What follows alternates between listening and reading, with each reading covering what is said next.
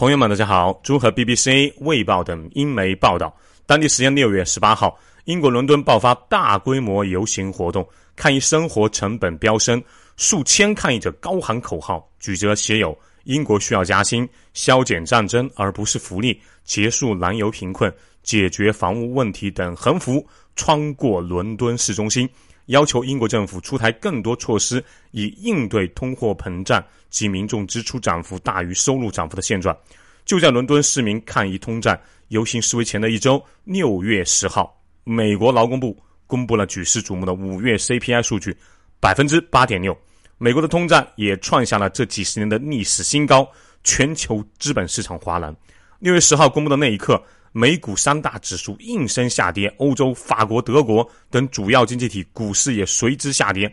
为了方便更多人听得懂，先介绍一个名词：通胀。通胀是什么？简单来说，通胀就是物价上涨、货币贬值、居民收入相对减少、拥有大量债券基金的人收入降低、固定资产价格上涨、土地、矿产、原材料、粮食价格上涨。一句话就是啊，造成物价上涨的一国货币贬值。那全球通胀有多严重呢？自从二零二零年疫情发生以来，世界各国通胀率就开始攀升。二零二一年全球通胀率达到百分之四点三左右。进入二零二二年以来，各大经济体通胀率继续走高。根据世界银行的数据显示，今年四月全球通胀率达到百分之七点八，新兴市场与发展中经济体的通胀达到了百分之九点四。同时，根据国际货币基金组织 （IMF） 的报告显示，全球一百一十二个国家通货膨胀率在百分之六以上。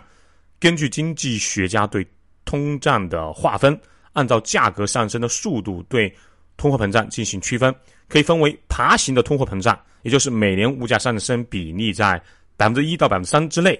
这算是控制的非常好的通胀啊。第二个档次是温和的通货膨胀，每年物价上升比例在百分之三。到百分之六之间，严重的通货膨胀，每年物价上升比例在百分之六到百分之九之间；飞奔的通货膨胀，每年的物价上升比例在百分之十到百分之五十之间；以及恶性的通货膨胀，每年物价上升比例在百分之五十以上。另外说一句，发生通胀的时候，很多人第一时间就是购买黄金。事实上，只有当物价上升速度在百分之五十以上的时候，黄金对抗通胀的作用。才能明显的发挥出来。通胀在百分之五十以上，不是大的战乱，就是国家处于极度的动荡之中。这是我们古人说的嘛，“乱世买黄金”的原因。我们再来具体看一下啊，今年二零二二年四月份，全球有三十二个国家的通胀率在百分之六到百分之八之间。说几个具有代表性的国家：印度通胀率在百分之七点七，意大利是百分之六点九，还有加拿大、新西兰、瑞典等国家。这里面还有德国，德国的通胀率是百分之七点九，德国是欧洲第一大经济体，而且这么多年通胀一直控制的比较好。这次通胀如此高，主要的原因还是在能源方面对俄罗斯依赖比较大。所以这次俄乌战争和西方对俄罗斯的制裁导致的影响，对他来说不小啊。有二三个国家通胀率在百分之八到百分之十之间，代表性的有荷兰、英国、美国两颗牙，也就是西班牙、葡萄牙。啊，还有奥地利、老挝等国家都在这个档次。美国四月份的通胀率是百分之八点三，四月份通胀率在百分之十到百分之十五的国家有三十一个，其中发生过严重债务危机、金猪四国之一的希腊通胀率是百分之十点二。我们北边的邻居蒙古是百分之十四点六。顺便说一下，最近俄乌战争，俄罗斯在战场上很不理想，因此除了哈萨克斯坦领导人图卡耶夫当着普京的面不承认。卢顿两州独立，立陶宛限制俄罗斯的货物过境俄罗斯的飞地加里宁格勒之外，蒙古这个俄罗斯忠实的盟友，上周和美军展开了大规模的军演。这次美军甚至出动了刚刚恢复重建的第十一空降师。国际政治就是如此的现实，一个大国一旦实力底牌被看穿，威胁的能力消失，自己身边的小国啊，或者说。自己的威望会像多名的骨牌一样迅速倒掉，这一块有机会专门再聊一期吧。说回来，通胀率在百分之十五到百分之三十的国家有十五个，如乌克兰，上期介绍过了啊，被揍的乌克兰通胀率是百分之十六点四，打人的俄罗斯是百分之十七点八，当然更高的是在百分之三十以上的有十一个国家，这其中斯里兰卡通胀率是百分之三十九。这个亚洲国家如今陷入了比较严重的债务危机。斯里兰卡的危机啊，除了自己是旅游支柱性的国家，这三年多的疫情对斯里兰卡的旅游业产生了摧毁性的打击。但是比旅游业更严重的是，这半年化肥价格的暴涨。斯里兰卡的外汇收入相当部分来自旅游业，同时斯里兰卡本质而言还是一个农业国家，农业是立国之本。既然是农业，就离不开化肥。可是很多人不知道的是，俄罗斯不仅是能源出口大国，它也是全球最大的化肥出口国。因为俄乌战争，俄罗斯遭到制裁，国际化肥价格暴涨，其中钾肥涨了三倍左右，这就给因为疫情经济低迷的斯里兰卡再次的暴击，政府财政在崩溃的边缘，人均 GDP 也在逐年走低。不过斯里兰卡还不是最惨的，还有三个国家。通胀率超过了百分之五十，进入恶性通胀的行列。从低到高，分别是阿根廷通胀率是百分之五十八，土耳其通胀率百分之六十九点九七，最惨的委内瑞拉高达百分之两百二十二。你没有听错，一个月的通胀就高达百分之两百二十二。上期我们提到了卢布在最近的五十年对美元贬值超过二十二万倍。五十年前。同样可以买一栋房子的卢布购买力，五十年后只能吃一顿饭的。即便如此，卢布在委内瑞拉货币玻利瓦尔面前也只是一个弟弟。委内瑞拉央行发布的数据显示，二零二一年委内瑞拉的年度通胀率达到百分之六百八十六点四，二零二零年通胀率更是高达百分之两千九百五十九点八。目前，委内瑞拉的最低工资仅相当于一点五美元。这个国家甚至为了降低通胀率，多次发行新货币。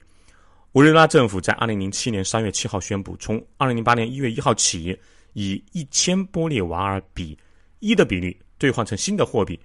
新的货币叫强势玻利瓦尔。随着通货膨胀率的不断加剧，货币又贬值了。在二零一六年到二零一七年，又发行的面额为。五百到十万面值的强势玻利瓦尔，二零一八年又进行了货币改革，新货币主权玻利瓦尔替代原有的货币强势玻利瓦尔开始流通，两者的兑换比例是一比十万。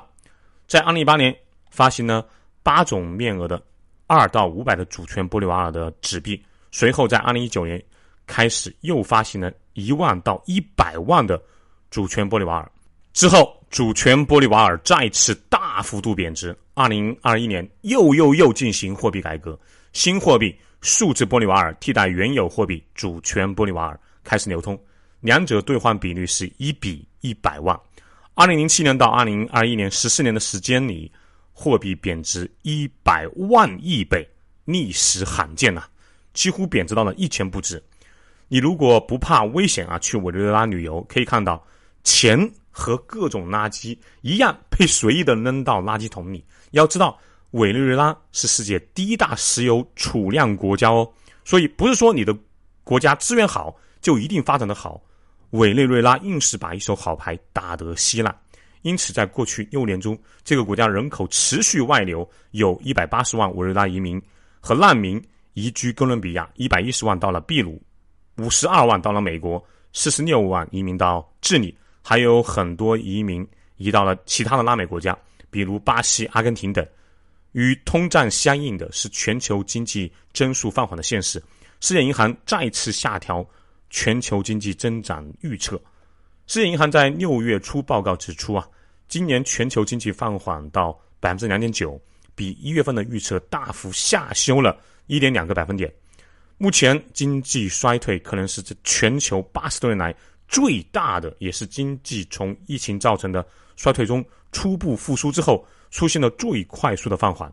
全球经济出现的滞胀风险相当高，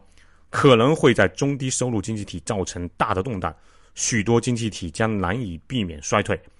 报告预测，除了疫情影响之外，俄乌冲突加剧了经济的放缓，战争短期内严重扰乱了经济活动、投资和贸易。经济的放缓可能会持续到二零二三年和二零二四年。鉴于广泛的不确定性，全球经济可能因一连串相关联风险因素进一步恶化。包括地缘政治紧张进一步升高、货币的大幅度放水以及疫情再起。世界银行指出啊，从历史上来看，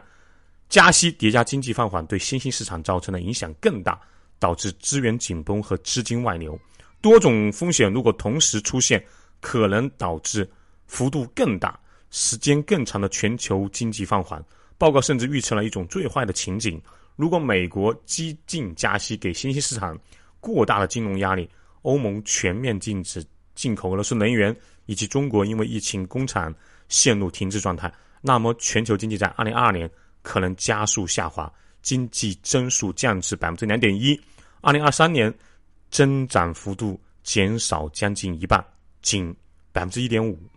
且全球人均收入增速降至零。毫不夸张的说，如果现在的情况没有特殊的外力，比如俄乌立即停战、中美对抗结束，全球经济衰退是较大概率的事情。当然。必须要说，通胀也不完全对我们中国没有任何好处。比如当下美国的抗通胀，可能会给中国出口带来较大的机会。你比如现在美国政府通过各种手段降低商品的价格，其中很重要的一条就是降低关税。这就意味着拜登政府很有可能会部分取消特朗普政府期间对我国商品加征的高关税。这两个月啊，美国政府也一直就部分取消中国之前征收的高关税在吹风。不是说美国政府大发善心，或者说认识到之前的错误，根本而言还是从消除美国国内通胀的角度出发的。包括现在美联储加息，导致美元对人民币升值，是有利于我国商品出口的。尤其是在今年十一月份美国中期选举之前，拜登政府会承受相当大的压力，届时部分取消对我国政府的高关税是较大概率的事儿。说来感慨呀。这几年多事之秋，世界经济一波未平，一波又起。二零一八年，中美博弈加大世界经济阵营分化；二零二零年，新冠疫情造成全球经济大衰退和严重的逆全球化；二零二二年，俄乌冲突后，能源和粮食价格飙升，让零八年金融危机之后脆弱的全球经济再次雪上加霜。原本新冠疫情下全球需求减弱，宽货币下仍然是物价下滑。但是俄乌冲突至今啊，需求回暖和供应链割裂导致的美欧通胀居高不下，持续处于四十年来历史的高位。这一次我们也很难再力挽狂澜了。要知道，这二十多年，自从九幺幺之后，美国打了好几场战争，什么阿富汗、第二次中东战争等，花费巨大。因为美元是世界货币，美元依靠不断的增发货币，让世界各国一起承担自己的成本。本来以为会出现很大的通胀的，结果发现还好，不仅是美国境内，全球都没有怎么通胀。为什么呢？因为二零二一年中国这个十几亿人口，同时具有较高素质且较为廉价的劳动力大国，进入了世界贸易组织。想象一下，世界突然加入了几亿的年轻而吃苦耐劳的劳动力，我们中国人凭借着自己的勤劳，没日没夜的加班，完成我们自己国家的工业化。把中国推上了世界工厂的宝座，人均 GDP 从九百五十九美元上升到了去年的二零二一年的一点两万美元的同时，这么多勤劳而廉价的劳动力创造的海量商品，也大大拉低了本该逐步高起的世界通胀。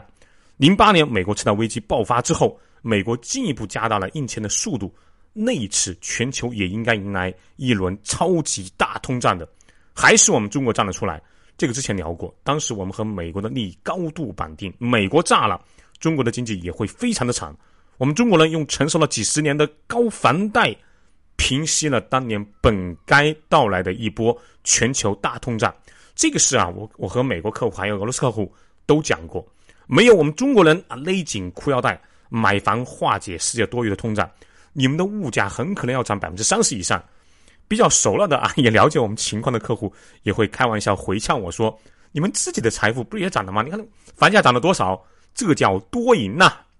现在回想起来，真该让他们多请我吃几顿饭，多下几个订单的。我们中国真的付出了不少，也很有担当。只这一次，我们无论如何也做不了世界的拯救者了。全球的通胀还需要全球所有的国家和人民一起去承担跟化解。同时，之前的节目里面聊过两个观点：美元最早的锚是黄金，之后是石油，这二十年，随着中国加入世贸，美元的锚其实是两个石油和中国的商品，这也是美国一直想打压和限制我们，却一直犹豫的重要原因之一。前些年，中美之间的绑定或者说中美之间的共同利益太大了，在没有找到能一次性替代我们这么多人成为下一个世界工厂的地区之前，美国对我们其实也比较克制。换句话说，本次的全球通胀有多个原因：零八年美国经济危机的余波。疫情还有俄乌战争，当然底层是这几十年科技的放缓，这一块我在节目里面多次聊过，不做赘述。另一个原因就是世界一下子找不到二十年前啊跟我们一样廉价、勤奋而较有素质的工人了。我们的人力成本已经提高了，不可能像过去那样只挣血汗钱了。这也是为什么美国现在正在想方设法找到能替代我们的方案。前段时间，美国和东盟各国的会议。也是希望东盟能替代中国的生产力，倒不仅仅是说美国要遏制中国，还有很重要的一个原因就是，美国希望能像之前一样快活的印钱的同时，还有海量的廉价产品去对冲掉它印钱所导致的通胀。之前啊，他本来想用印度替代我们的，现在看还是有点困难啊。阿三哥大家都知道的，越南不错，可惜体量稍微小了一点。最后，我想说一句啊，全球经济到了一个节点，高通胀、经济放缓、地缘冲突加剧，大家要做好准备，未雨绸缪。